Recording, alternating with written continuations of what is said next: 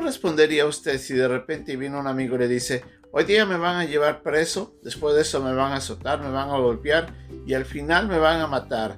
Así es que vamos pronto para que me atrapen y hagan todo eso. ¿Cómo respondería usted? Realmente de que esa reacción en ese instante nuestra sería de asombro, tal vez de, de miedo, de consternación, porque no sabemos qué estaría pasando en la mente de aquel que nos comenta tal hecho. En el pasaje de hoy día vamos a ver cómo el Señor Jesucristo les dice a sus discípulos que Él tenía que ir a Jerusalén y veremos la reacción de aquellos que le seguían con asombro porque no entendían claramente lo que el Señor iba a hacer. Es nuestra lección de hoy día en un momento con Dios.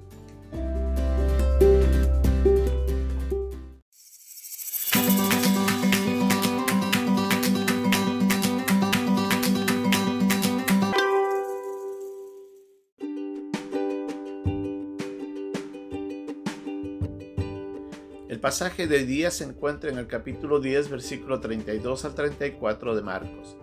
Iban por el camino subiendo a Jerusalén, y Jesús iba adelante y ellos se asombraron y le seguían con miedo. Entonces, volviendo a tomar a los doce aparte, les comenzó a decir las cosas que le habían de acontecer. He aquí subimos a Jerusalén, y el Hijo del Hombre será entregado a los principales sacerdotes y a los escribas, y le condenarán a muerte, y le entregarán a los gentiles, y le escarnecerán, le azotarán, y escupirán en él, y le matarán, mas al tercer día resucitará.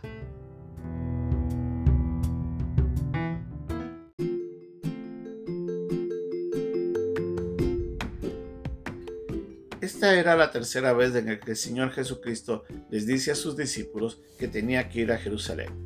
Nos dice en el capítulo 10, en el versículo 32 de Marcos, que iban por el camino subiendo a Jerusalén, y Jesús iba adelante, y ellos se asombraron, y le seguían con miedo. Entonces, volviendo a tomar los doce aparte, les comenzó a decir las cosas que habían de acontecer.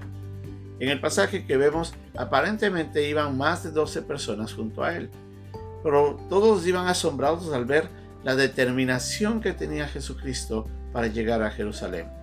De alguna manera ellos ya habían escuchado algo de lo que sucedería, pero no comprendían por qué el Señor iba con tanta determinación.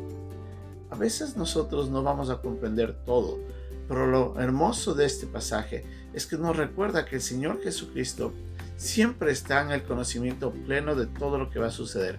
Él sabe lo que sucederá hoy día, lo que sucederá mañana y lo que va a suceder de aquí a un año o de aquí a tres días. Él sabía de todos los procesos que iban a venir en un futuro cercano en su vida. Y él comprendía también de que todo eso traería victoria y gloria para el creyente. Y es por eso de que él, como nos dice en Hebreos, menospreciando el oprobio, decidió llegar a la cruz para después sentarse a la diestra del, trono de Dios.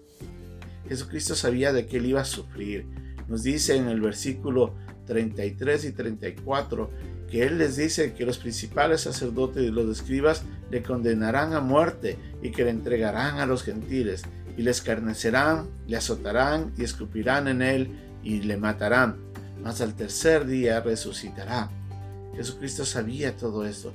Y aunque en este pasaje nos habla un poco más de esa humillación que el Señor sufriría días después, no vemos así, no hasta cuando llegamos a los pasajes de la crucifixión de Cristo, cuán profundo eran estas, el significado de estas palabras. Pero Jesucristo nos deja a través de este pasaje un ejemplo, un modelo a seguir de nuestras vidas.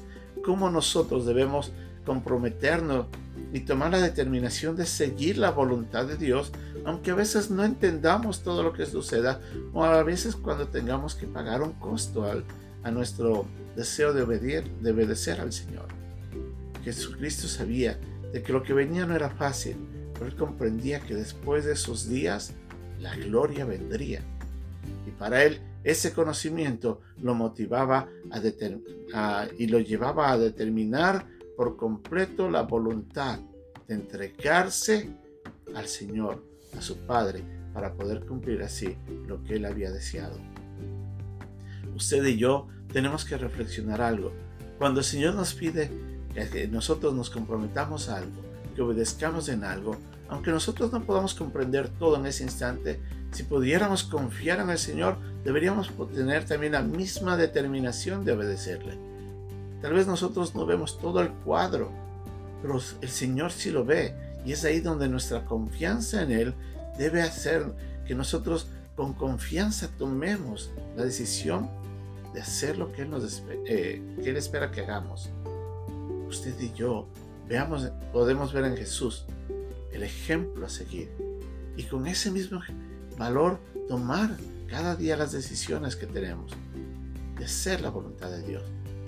Jesucristo, gracias a su obra, nos brindó salvación y vida eterna. Él sabía lo que estaba sucediendo. Y cuando les dijo a sus discípulos y cuando veían su determinación, obviamente les impactaban porque ellos no comprendían todo.